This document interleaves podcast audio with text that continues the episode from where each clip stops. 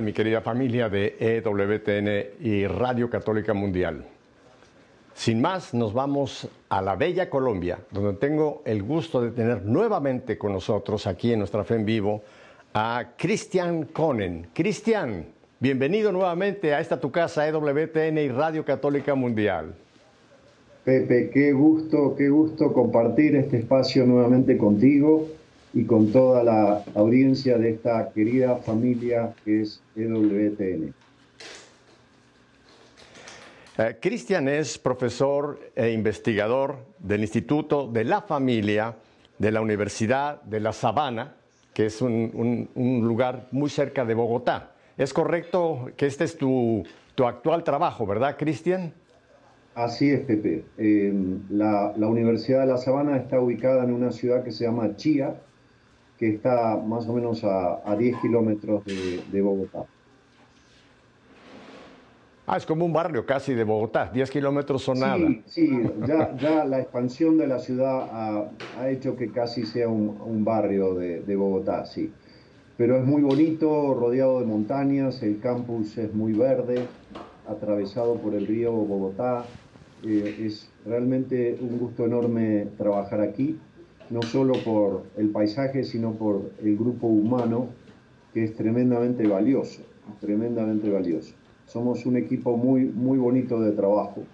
En el Instituto de la Familia en el cual trabajo somos 40 profesores de todas las ciencias investigando la familia y a partir de lo que investigamos, haciendo docencia, eh, acompañamiento matrimonial, proyección social, eh, Estoy ya casi 10 años aquí en, Colombia, ya, ya voy a cumplir 10 años. Eso te iba yo a pedir que nos aclares porque estoy seguro que la gente dice, bueno, pero este señor no tiene acento colombiano, tiene acento de un poco más del sur, de Argentina. Cuéntanos brevemente de ti, de, tú eres de argentino y de, de, casado en Argentina, en fin, tu familia toda argentina y después ya por 10 años en Colombia, ¿verdad, Cristian? Claro que sí. Sí, yo soy argentino. Em, mi esposa es de cultura argentina también, aunque nacida en Canadá. Y mi ah. esposa María, eh, tenemos cuatro hijos em, ya independientes. El mayor vive en Canadá hace más de 10 años. Eh, la menor vive en Nueva York, en Estados Unidos, donde se graduó em, hace ya dos años. Y después tengo dos hijos que viven en Argentina. Y te comentaba antes de comenzar el programa que estamos disfrutando con mi esposa la, la llegada de nuestros nietos. Ha llegado uno de, una de mis hijas eh, con, con, con, mi yerno y que se van a, a Estados Unidos por un programa que él tiene de estudio y nos dejan a los nietos pero, pero sí, Pepe, estoy hace 10 años aquí, he trabajado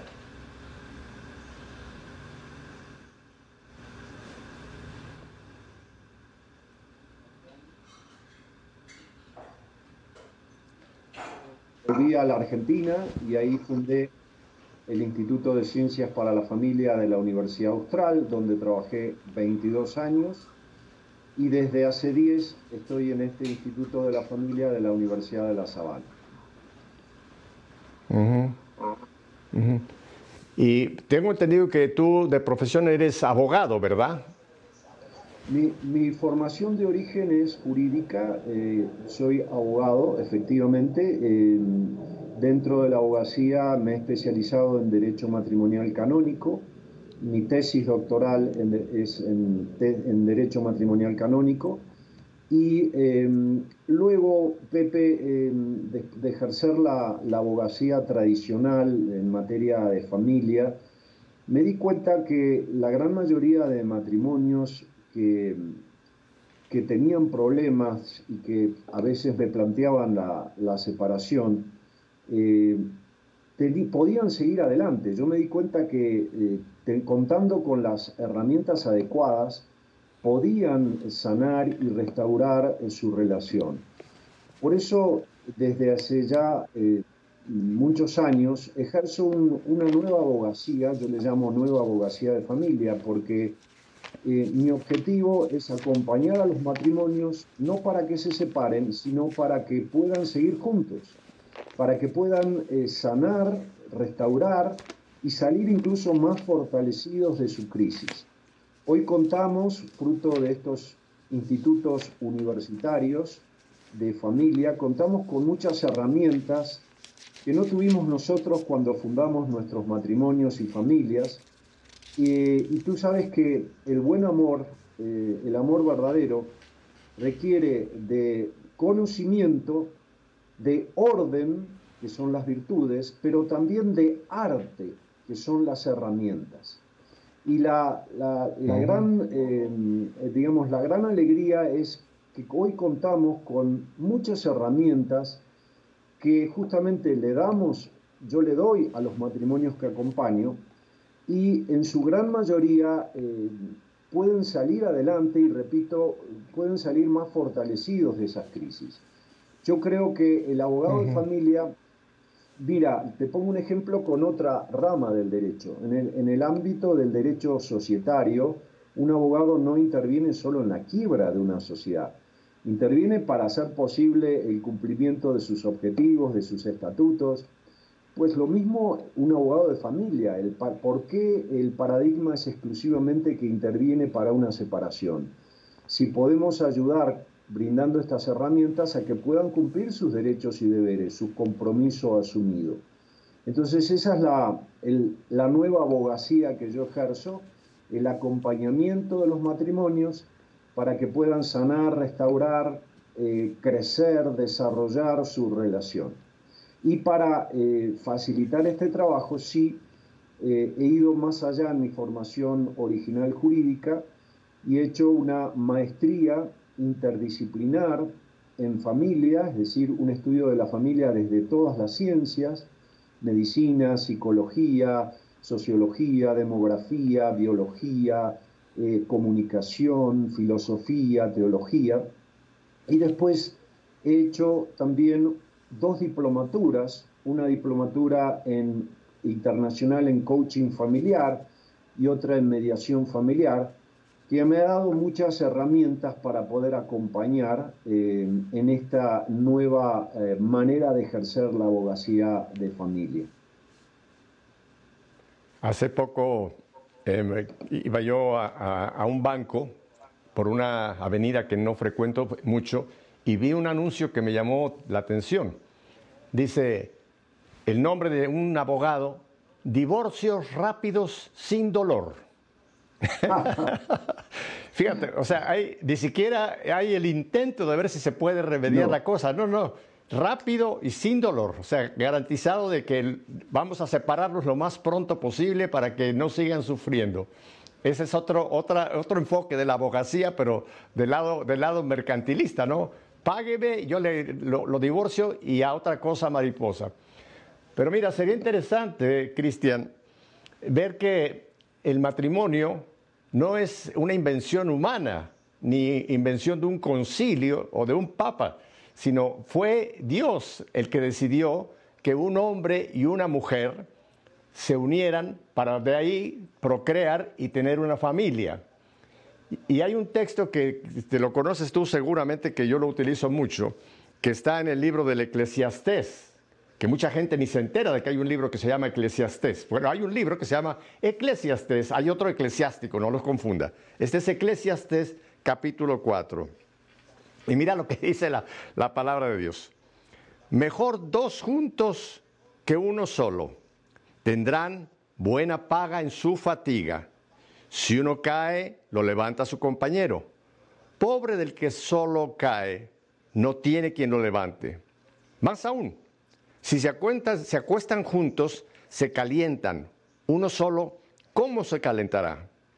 Si a uno solo lo dominan, dos juntos resistirán.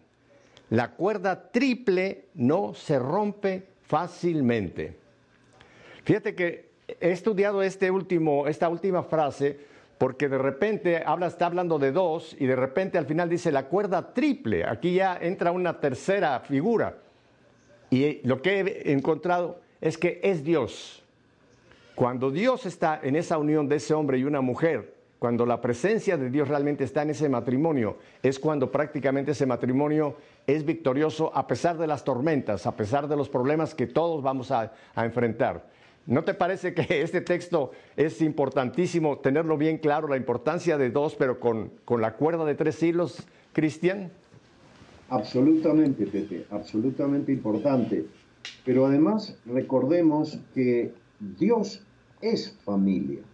Eh, el, el, mensaje más revolucionario de Jesucristo fue decirnos que, Dios no es un individuo como creen eh, el Islam o, el judaísmo, un, Dios individuo. Eh, nosotros creemos en un Dios, pero que es una comunión de tres personas en el amor.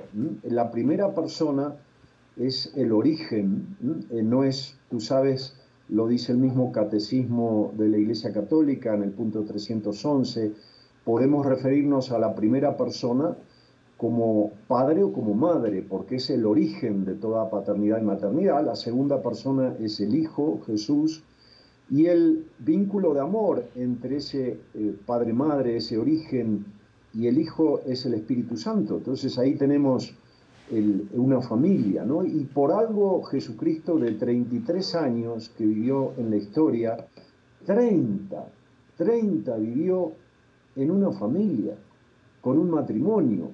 Eh, y el primer, el primer milagro que hace Jesucristo es en una boda. Y el primer mártir que tiene la Iglesia Católica es San Juan Bautista, que lo fue por defender la indisolubilidad del matrimonio.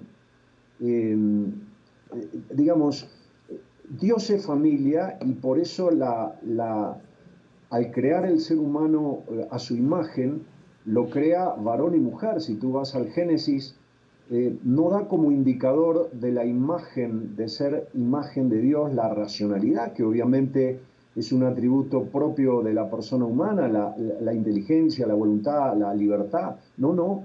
Dice, lo creó a su imagen varón y mujer porque la sexualidad es eh, el cauce para vivir eh, en la comunión amorosa, en la, igualdad y en la diversidad de un hombre y una mujer.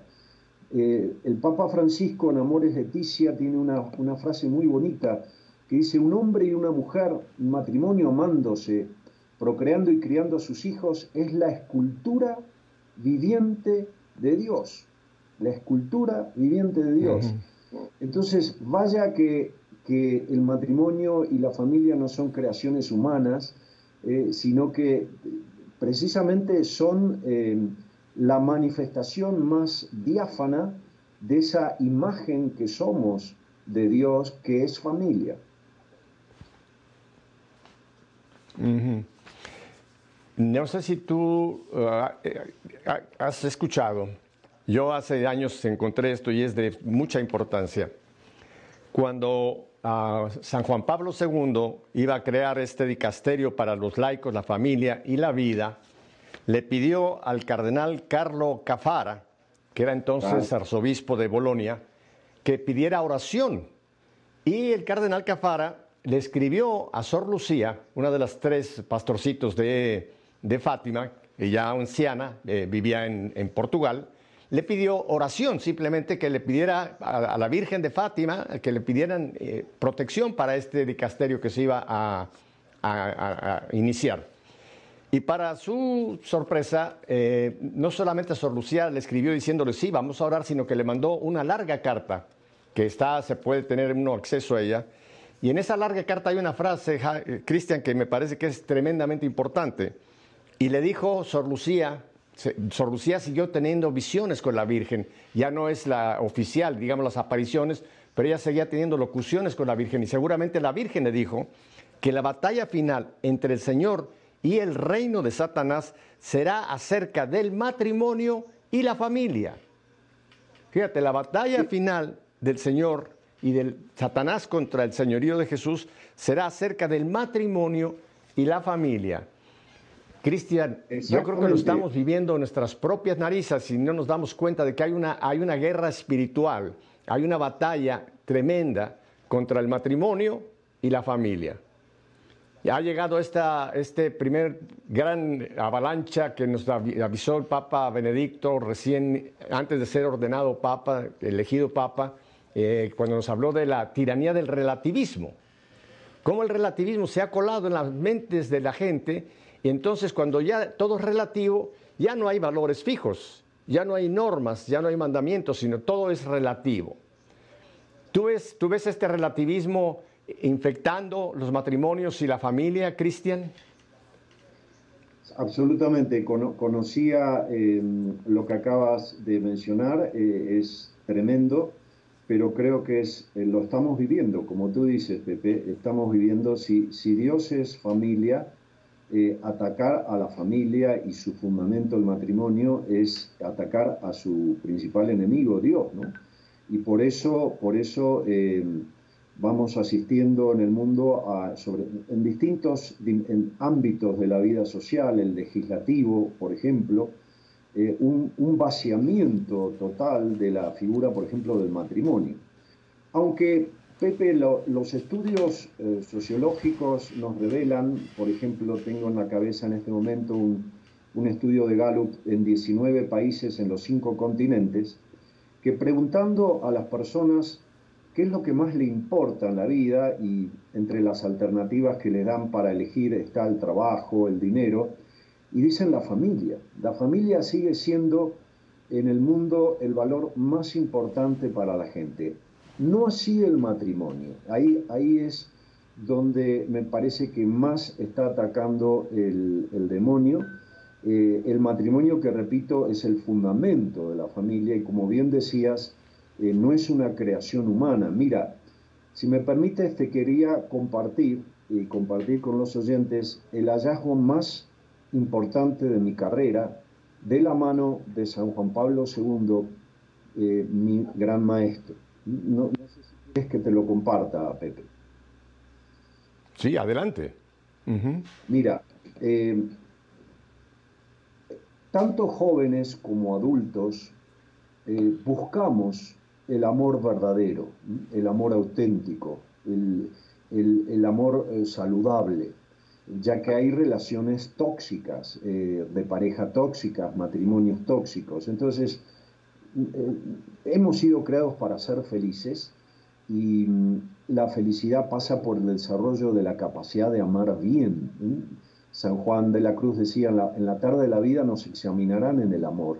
Eh, somos amadores, esa es nuestra identidad más profunda, Pepe. Eh, muchas veces a la pregunta ¿quiénes somos? se ha respondido en, relación a otra pregunta, ¿cómo somos? Se ha dicho, bueno, somos seres eh, racionales, con inteligencia y voluntad, con libertad, sí, por supuesto, pero eso no responde a la pregunta ¿quiénes somos? ¿Para qué tenemos inteligencia? ¿Para qué tenemos voluntad? ¿Para qué tenemos libertad? Y es para amar. somos amadores, somos amadores, somos seres creados a imagen y semejanza de un Dios, que son tres personas que viven en una comunión de amor. Y por lo tanto nuestra identidad más profunda es la de ser amadores, amadores. Entonces, la clave es cómo amar bien, cómo reconocer el tipo de unión de pareja eh, más saludable, que tenga más sabor, amor real, eh, y que pueda facilitarnos el amor bien el amar bien. Ustedes saben, todos sabemos que, por ejemplo, un árbol está contenido en, su, en, potencia en su semilla. Todo el árbol está en su semilla en potencia. Pues lo que Juan Pablo II ha descubierto, y, yo eh, estoy encandilado por este descubrimiento, es que en la semilla del enamoramiento de un hombre y una mujer están contenidas las características y los fines del tipo de unión de pareja porque podríamos llamar ecológico o natural.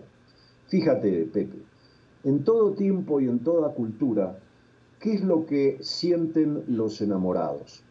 La primera sentimiento, el primer invitación que les hace, el primer deseo que tiene es, deseo estar contigo. Y lo que se atrae, pensemos en dos imanes, es una invitación a la unión, pero ¿a qué tipo de unión? No a cualquiera. Sigamos analizando las dinámicas psicológicas o las invitaciones del enamoramiento. Dos enamorados sienten una segunda invitación que podríamos expresar con las palabras, deseo estar solo contigo, exclusividad. ¿eh? el poliamor, las relaciones swinger, la poligamia, la poliandra, no son ecológicas, no son naturales, no son uniones que responden a lo que invita al enamoramiento, a ese solo contigo. Fíjate que aún en culturas poligámicas, el Señor tiene el harem, pero tiene la favorita. En la favorita es como un afloramiento ecológico natural de este elemento del amor verdadero que es la exclusividad. Otra invitación que hace el enamoramiento es al siempre contigo. Yo le pregunto muchas veces a, mis estudiantes enamorados, a ver, ¿ustedes quieren eh, conocer a otra mujer, a otro hombre como pareja? No, profe, me dicen, no, no, solo con mi novia, solo con mi novio. Eh, entonces aquí tenemos la exclusividad, pero también siempre con mi novio que no siempre con mi novia, que esto no termina, no deseo estar una semana, un mes, deseo que esto no, que dure siempre. Entonces ya tenemos dos propiedades, la unidad y la indisolubilidad. Sigamos con las invitaciones del enamoramiento. Cuando uno está enamorado le quiere dar a esa persona que quiere lo mejor de uno, no lo peor. Hay una invitación a la benevolencia, a hacerle el bien a esa persona. Aquí estamos en un fin que sabemos que es el bien de los cónyuges. Y finalmente, cuando hay enamoramiento, hay fecundidad. Si, ustedes se reparan en la palabra amor, M-O-R, significa muerte. Con el prefijo A, amor es no muerte. Amor es fecundidad, que en su máxima expresión, en el momento oportuno, con la persona adecuada, es dar vida a otro ser humano. Entonces, fíjate cuál es el tipo de unión de pareja entre un hombre y una mujer que van a compartir toda su complementariedad diversa en la dimensión física, afectiva, intelectual y social, exclusiva para hacer posible ese solo contigo que uno siente cuando está enamorado, permanente o indisolublemente fiel para hacer posible ese siempre contigo que uno siente cuando está enamorado. Eh, benevolente para buscar el bien del cónyuge. Y fecundo, es decir, abierto a la procreación y educación de los hijos ¿Cómo se llama ese tipo de unión de pareja con esas propiedades de exclusividad, indisolubilidad, benevolencia y apertura a la fecundidad y educación de los hijos? El matrimonio. Luego, el enamoramiento contiene como la semilla de un árbol en potencia las características, las propiedades y los fines del tipo de unión de pareja que nos conviene, que es el tipo de unión matrimonial. Y esto habló para todos los seres humanos, por eso el matrimonio es una institución natural, ecológica, creada por Dios. Pero, como bien pusiste ese ejemplo del, eh, de la Biblia, eh, Pepe, eh, el gran plusvalor del sacramento, el gran plusvalor del sacramento matrimonial es que ya no somos dos, somos tres. Es Cristo que sigue actuando en la historia con cada matrimonio, no es que se quedó con la institución matrimonial en abstracto, se queda con cada matrimonio, ayudándole a vivir esos fines y esas propiedades. Entonces, eh, subrayo lo que, lo, que, lo que has dicho, Pepe, el matrimonio es la unión de pareja querida por Dios que está como propuesta contenida en el enamoramiento y que dos personas a través del noviazgo verifican si va a ser posible, difícil o imposible, estar solo y siempre juntos. Ese es el sentido de no saltear una fase de maduración del amor de pareja, que es el noviazgo, cuyo sentido es conocerse, entenderse y ver si va a ser posible lo que propone el enamoramiento. No basta el enamoramiento. Pero una vez analizado de que va a ser posible con esta persona estar solo y siempre, el tipo de unión de pareja más saludable, el que responde a lo que nos invita al enamoramiento, es el tipo de unión matrimonial.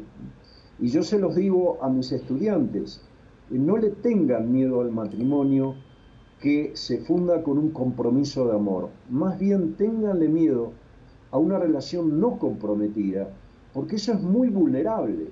Estoy, estoy contigo mientras me dure las ganas. ¿Quién quiere eso? ¿Quién se merece eso? Eh, todo ser humano, todo hombre y toda mujer con vocación para el matrimonio merecen que alguien descubra su valor y haga una opción definitiva. Se entregue a esa persona con la medida que pide el enamoramiento y eso, repito, es el matrimonio. Y cuando yo explico esto a mis estudiantes en la universidad, lo entienden.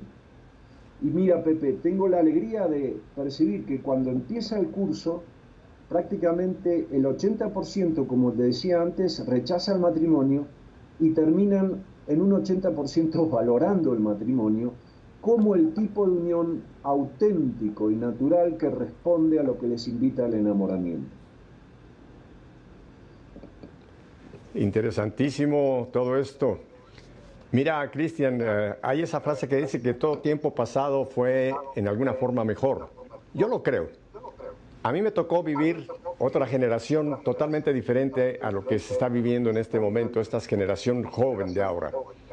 En mi, en tiempo, en la cultura mexicana, que fue donde yo crecí, existían etapas. Existía primero la etapa de la amistad. Nos reuníamos chicos y chicas simplemente como amigos. Salíamos juntos, bailábamos, íbamos a un picnic. Era una amistad sana. No había sexo. No había, no había el sexo. El sexo era una cosa que se sabía que eso era completamente para ya al llegar hasta la etapa final del matrimonio, ¿no? Pero era interesante porque tú podías compartir con chicos y chicas y ver diversas personalidades, diversos caracteres, diversos gustos, ¿no? Y ahí empezaba quizás la primera atracción entre un chico y una chica. Si había algo un poquito más que amistad, se pasaba a la siguiente etapa, en la cual las familias vigilaban bastante, que era la etapa del noviazgo. Se hacían novios y casi siempre los papás de ambas, de ambas partes sabían que se estaba entrando en esta etapa de noviazgo y había un poco más de familiaridad en cuanto a ir a la casa de la chica o a la casa del chico, pero otra vez era, era otra etapa muy hermosa porque era la etapa para conocerse mejor en el sentido de los valores, de los ideales, de, de la religiosidad, de la espiritualidad. Nada de sexo todavía, eso no estaba todavía ahí pero sí permitía ver, como tú dices, si hay esa química, si hay esa complementariedad, ¿no? Y yo recuerdo, yo tuve, yo tuve dos o tres novias con las cuales de común acuerdo después dejamos el noviazgo porque nos dimos cuenta de que no, no era, no era ni ella ni para mí ni para mí.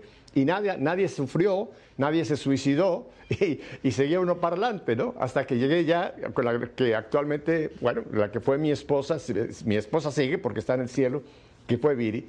Y entonces ya se pasaba entonces en esa etapa ya del noviazgo, si se veía que había algo serio, venía ya un compromiso previo, que es cuando la pedían a la novia, la familia del novio, que era toda una ceremonia.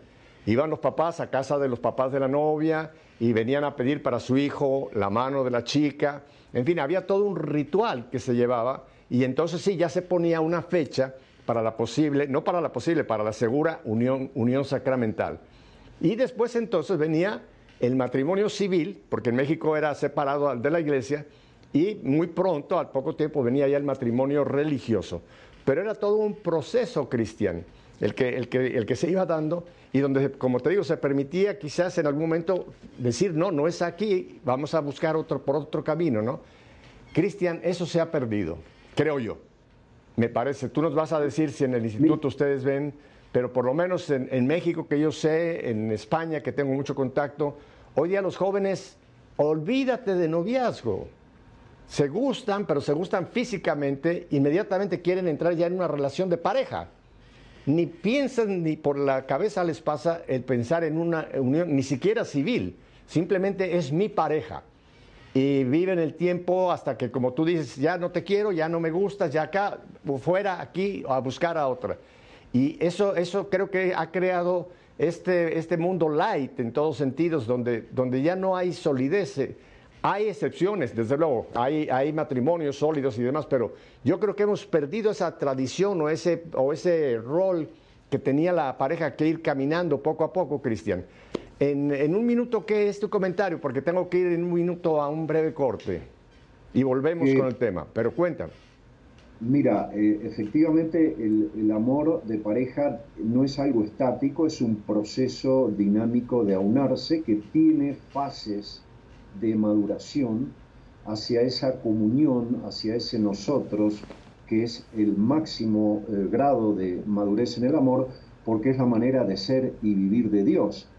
Eh, entonces, obviamente, el, amor no nace adulto, nace en forma embrionaria, eh, en, distintas maneras, que puede ser el flechazo, puede ser un enamoramiento gradual, pero, por ejemplo, el flechazo proyecta con la imaginación a la persona cosas que quizás no tiene. Por eso es necesario un periodo de tiempo que no se puede saltear, que es el noviazgo, que nos permite conocernos y entendernos para ver si va a ser posible ese solo y siempre al cual nos invita el enamoramiento. Saltear el noviazgo es tremendamente trágico.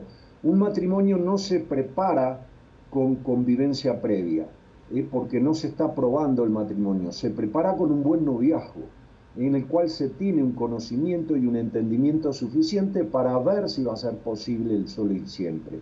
Pero no sé si ahora, Pepe, pero que quisiera darte algunos fundamentos científicos, ya que como sabes estos institutos donde yo trabajo, donde he trabajado, eh, son institutos eh, donde distintos científicos, desde distintas miradas científicas, estudiamos la familia. Entonces yo quisiera darte un fundamento científico de por qué no es conveniente. Te voy a, pedir, te voy a pedir un favor, Cristian. Sí. Si me puedes eh, dar eh, un, tiempecito, tengo que ir a un breve corte de identificación de planta y me interesa que entonces ya sin interrupción tú nos des estos fundamentos. Quédese con nosotros, no cambie de canal. Volvemos Cristian y Pepe en un par de minutos.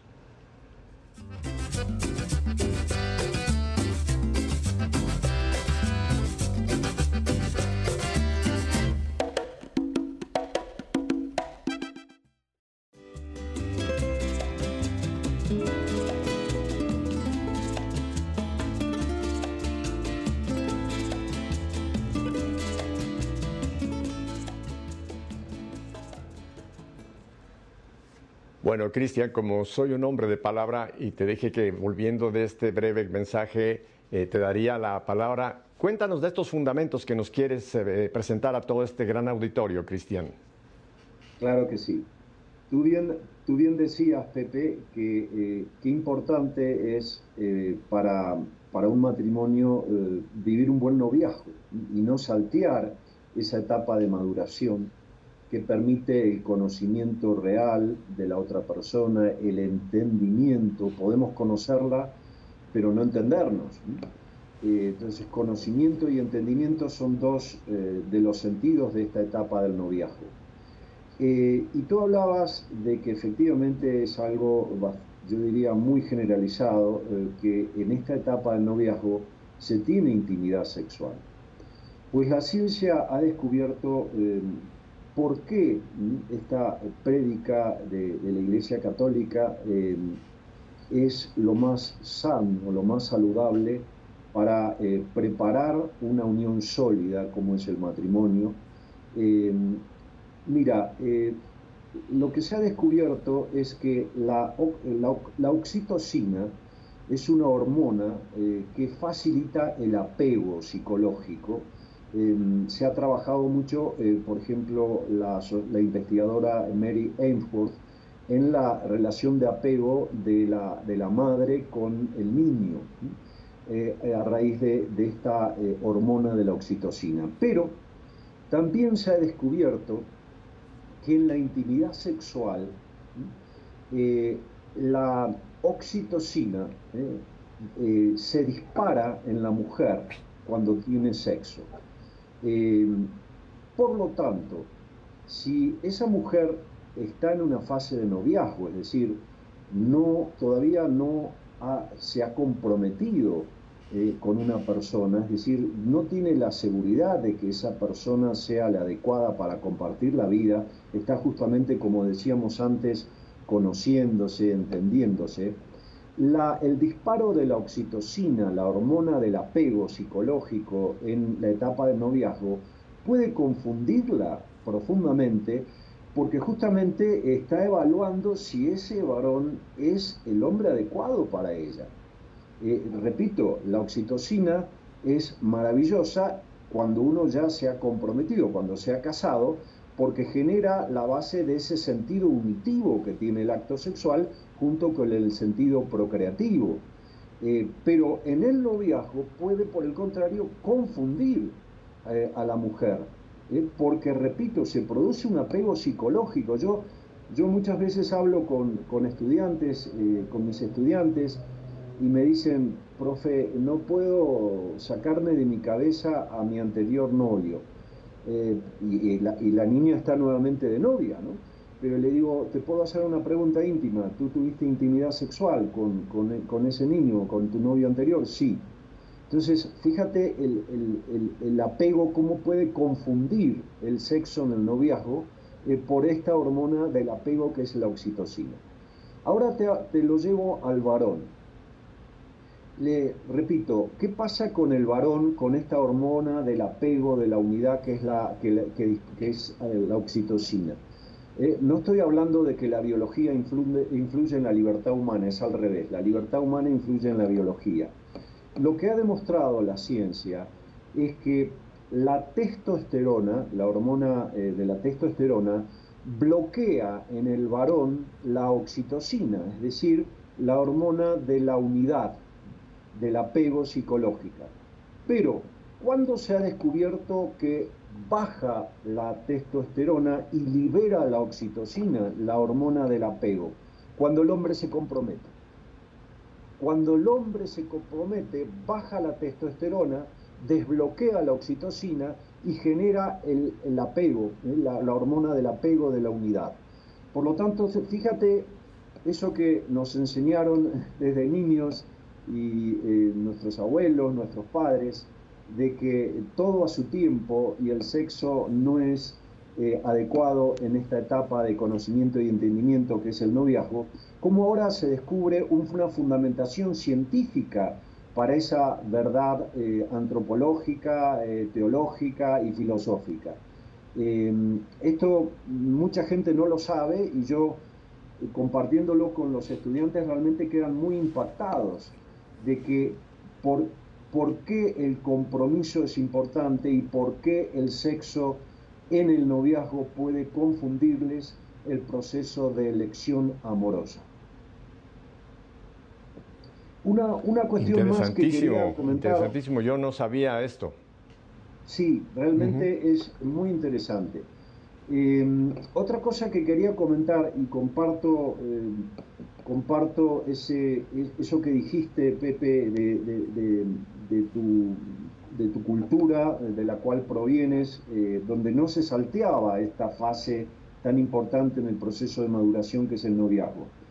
Ahora, también quisiera destacar, como lo señala el Papa Juan Pablo, San Juan Pablo II en, Familiares Consorcio y el Papa Francisco en Amores Leticia, eh, que hacen un diagnóstico de la relación hombre-mujer eh, en el tiempo actual, me refiero al, tiempo de, del año 81, Familiares Consorcio, y ahora eh, más recientemente Amores Leticia, ellos hablan de luces y sombras, hablan de aspectos positivos y aspectos negativos en la relación hombre-mujer y en relación con el matrimonio. Por ejemplo, aspectos positivos es un mayor reconocimiento, al menos en la cultura occidental, de la igualdad, de la igual dignidad del hombre y la mujer lo cual nos permite eh, vivir eh, más relaciones simétricas y no asimétricas de sumisión de la mujer al hombre, cosa que Juan Pablo II en su teología del cuerpo eh, ha analizado a partir del pasaje de San Pablo que hablaba de la sumisión de la mujer al hombre y él, San Juan Pablo II, lo interpreta como una recíproca sumisión en el amor, del hombre a la mujer y de la mujer al hombre, del esposo a la esposa y de la esposa al esposo. También pensemos en lo que es el avance en la libertad en la elección amorosa, ¿no? que el matrimonio sea una elección libre de los novios y no un arreglo hecho por las familias, ¿no? Muchos lo que se eran los matrimonios de conveniencia, ¿no? Entonces la, la libertad en la elección amorosa es un aspecto muy positivo de nuestro tiempo la amistad entre el hombre y la mujer, que es uno de los elementos más nutritivos de la relación matrimonial y de la relación de pareja en general. Eh, yo veo en, los procesos de acompañamiento que hago a los matrimonios que el gran problema que tienen muchos matrimonios es la desnutrición afectiva. Creen que con el flechazo inicial, con ese fuego inicial, tienen para toda la vida y no, el amor es trabajo. El amor tiene un aspecto activo que se vive con acciones que tomamos con la que vivimos con la inteligencia y la voluntad y tiene un aspecto pasivo los sentimientos, pero la buena noticia es que con, los, con el aspecto activo, con acciones de amor, eh, cuidamos el aspecto pasivo. Y esto, esto es una luz, me parece también muy, muy importante desde tiempo que haya más amistad entre el hombre y la mujer, más comunicación, más capacidad por lo menos de comunicación, que permite vivir en modo we, en modo nosotros, que es la manera de ser matrimonio. El matrimonio no es una manera de vivir en modo me, sino en modo we, en modo nosotros. Y el método para vivir en modo we, en modo nosotros, es el buen proceso comunicativo.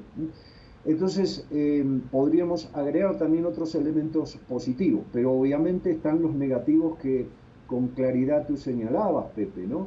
La la fragilidad de las relaciones, eh, que muchas no llegan, matrimonios que no llegan a los cinco años, el, egocentrismo, el individualismo, el hedonismo, que obviamente eh, es un, un enemigo del amor verdadero, que se conjuga con tres verbos fundamentalmente, con muchos verbos, pero el amor verdadero tiene tres dimensiones, Pepe, tres dar, recibir y unirse. Dar, recibir y unirse. Muchas veces decimos que una relación es tóxica cuando uno solo da y el otro recibe, o cuando no trabajan en el nosotros, en el unirse. El amor en su aspecto activo es tridimensional. Dar, recibir y unirse. Y yo creo que, eh, digamos, están comenzando a haber programas de educación en el amor y para el amor para fundar matrimonios sólidos que no existían y que me parece son tremendamente necesarios, ¿no? Nos lo pedía Juan Pablo II en Familiares Consorcio, nos lo pide Francisco en Amores Leticia. No puede educarse para fundar la célula básica de la sociedad y de la iglesia, que es la familia matrimonial, con un cursito de un fin de semana por eso ellos hablaban de la educación remota, próxima e inmediata. Entonces, fíjate, en esta universidad en la cual trabajo, Pepe, durante cinco semestres, cinco semestres, en un programa transversal, es decir, cualquiera sea la carrera que estudian aquí los jóvenes, pasan por este programa, y les damos herramientas para saber elegir pareja, para saber elegir el tipo de unión de pareja que les conviene, el matrimonio, para saber cuidar la relación, para saberla hacer crecer, sanarla cuando hay heridas, desarrollarla. Les enseñamos a entenderse en sus lenguajes afectivos, en sus rasgos caracterológicos, en sus temperamentos. Les enseñamos herramientas para nutrir su relación a través de la amistad, de los sagrados. Em, em, esto me parece que es muy necesario y es repito, un aspecto positivo de nuestro tiempo junto con estas sombras que bien hablabas, Pepe, el deseo del noviazgo, la intimidad sexual en el noviazgo que afecta el proceso de elección de pareja, la falta de compromiso, em, la fragilidad en definitiva de las, de las uniones y de las relaciones. Es ahí una paradoja de luces y sombras, pero eh, yo creo que tenemos que trabajar en iluminar más esas luces, hacer más eh, diáfanas esas luces, para darles a las nuevas generaciones herramientas para saber amar. Repito, el amor, el, amor verdadero requiere conocimiento, orden, que son las virtudes, y arte, que son las herramientas. Saber responder a los cómo. Esto es muy importante, cómo comunicarse bien, cómo gestionar conflictos, cómo saberme llevar con la diversidad de ese temperamento, cómo saber expresar el lenguaje, eh, hablar en el lenguaje afectivo de mi cónyuge. Todo esto eh, hoy se puede aprender, Pepe, y me parece que es una gran luz de nuestro tiempo y nuestros jóvenes tienen derecho a tener este tipo de educación y no la están teniendo, En su gran mayoría, la educación sigue enfocada en desarrollar solo la dimensión intelectual. Y entonces, mira, te voy a decir algo que, que, leí hace poco en un libro del, del abad general eh, de la orden cisterciense de monjes, que es un argentino eh, que se llama eh, Bernardo Olivera. Bernardo Olivera en su libro Conócete a ti mismo, que es una antropología del amor, dice algo que mm, a mí me impactó mucho. Mira, Pepe, dice que el 70%, y esto fundamenta en varios estudios sociológicos, el 70% de los adultos, y especialmente varones, en la cultura occidental, escucha, son inmaduros afectivos, infantiles morales y primitivos religiosos. Inmaduros afectivos, infantiles morales y primitivos religiosos y esto es producto de una educación que apunta solo al éxito laboral y económico, al desarrollo de la dimensión intelectual para el éxito laboral y económico. ¿Y qué pasa con la dimensión afectiva? ¿Y qué pasa con la dimensión social? ¿Y qué pasa con la dimensión espiritual del ser humano? ¿Por qué no se educan? ¿Por qué no se le pone el mismo foco y la misma energía en el proceso educativo formal, escolar y universitario y a veces hasta familiar? Estas son preguntas que nos tenemos que hacer, me parece, Pepe, eh, para, para que trabajemos desde la familia en primer lugar, pero también desde la escuela, desde la universidad, porque la gente tiene derecho a saber amar. Creo que el derecho humano más fundamental después del derecho a la vida, sin el cual no se sustenta ningún otro derecho humano, es el derecho a saber amar. ¿Por qué? Porque somos amadores. Esa es nuestra identidad más profunda y es un drama que el proceso educativo en general no dé herramientas, no dé orden, repito, no dé arte y orden, virtudes y herramientas para saber amar. Ah, Cristian, en los pocos minutos que ya me quedan, quisiera yo que también pusiéramos un punto importantísimo, y es que el matrimonio es un sacramento. De los siete sacramentos que tenemos en la iglesia, el matrimonio es un sacramento, no es un acuerdo social, civil, es un sacramento. Y es el único de los siete sacramentos donde el sacerdote o el diácono lo imparte. No, es el hombre y la mujer que se entregan sacramentalmente y el sacerdote lo que como testigo delante de Dios bendice esa decisión sacramental que hizo ese hombre y esa mujer. Y creo que este punto no se le da el suficiente eh, la, suficiente importancia, eh, eh, porque muchos matrimonios van y dicen, me casé por la iglesia, pero no tienen idea de lo que hicieron. Por eso no hace mucho el Papa Francisco dijo que él pensaba que muchos de los matrimonios ah, católicos no están casados, porque no fueron conscientes de ese sacramento, que hay que tener una perfecta conciencia de que estoy libre, sin, ningún, sin ninguna presión, yo estoy sacramentalmente entregándome a este hombre o esta mujer, viceversa.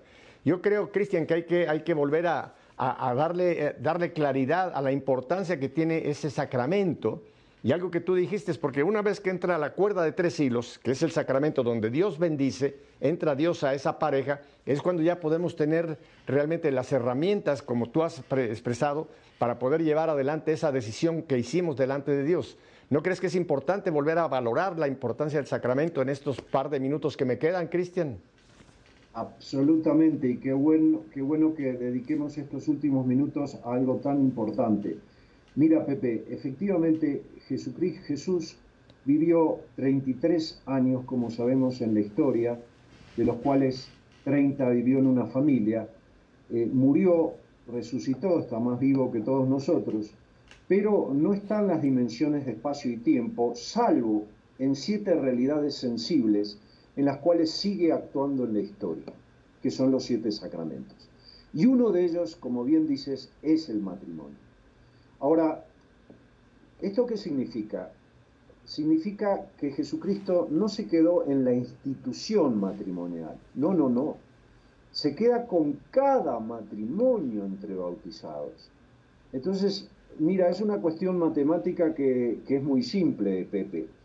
Esposo más esposa, ¿cuánto suman? para cuidar su relación, para hacerla crecer, para sanarla cuando hay heridas, para restaurarla cuando hay rupturas. Pues suma lo que pueda ella más lo que pueda él. En cambio, ¿qué pasa si sumamos a la ecuación a Jesucristo? Esposo más esposa más Jesús. Pues no suma tres, suma infinitas más posibilidades de cuidar, de desarrollar, de sanar, de restaurar. Esta es la riqueza del matrimonio sacramental. Repito, todo matrimonio, aún entre personas no bautizadas, es valioso porque es la respuesta a lo que nos invita al enamoramiento con la persona adecuada. Pero ¿cuál es el plusvalor que tenemos los bautizados? Que Cristo elevó a la dignidad de sacramento esa unión.